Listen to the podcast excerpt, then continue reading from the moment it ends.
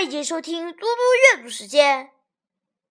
今天我要阅读的是公牛的《致黄浦江》。致黄浦江，公牛。在小学的地理课本上，我就认识了你，黄浦江。那时候。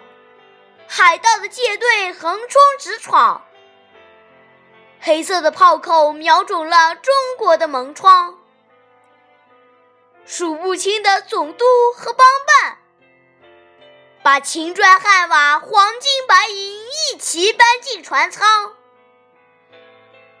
烂醉如泥的外国水兵，那猥亵的目光打量着你洁白的胸膛。当我知道了这一切，黄浦江，我哭了。我把眼泪交给你储藏。我去当了一名为自由而战的兵士。于是，今天我有权写下这骄傲的诗行。谢谢大家，明天见。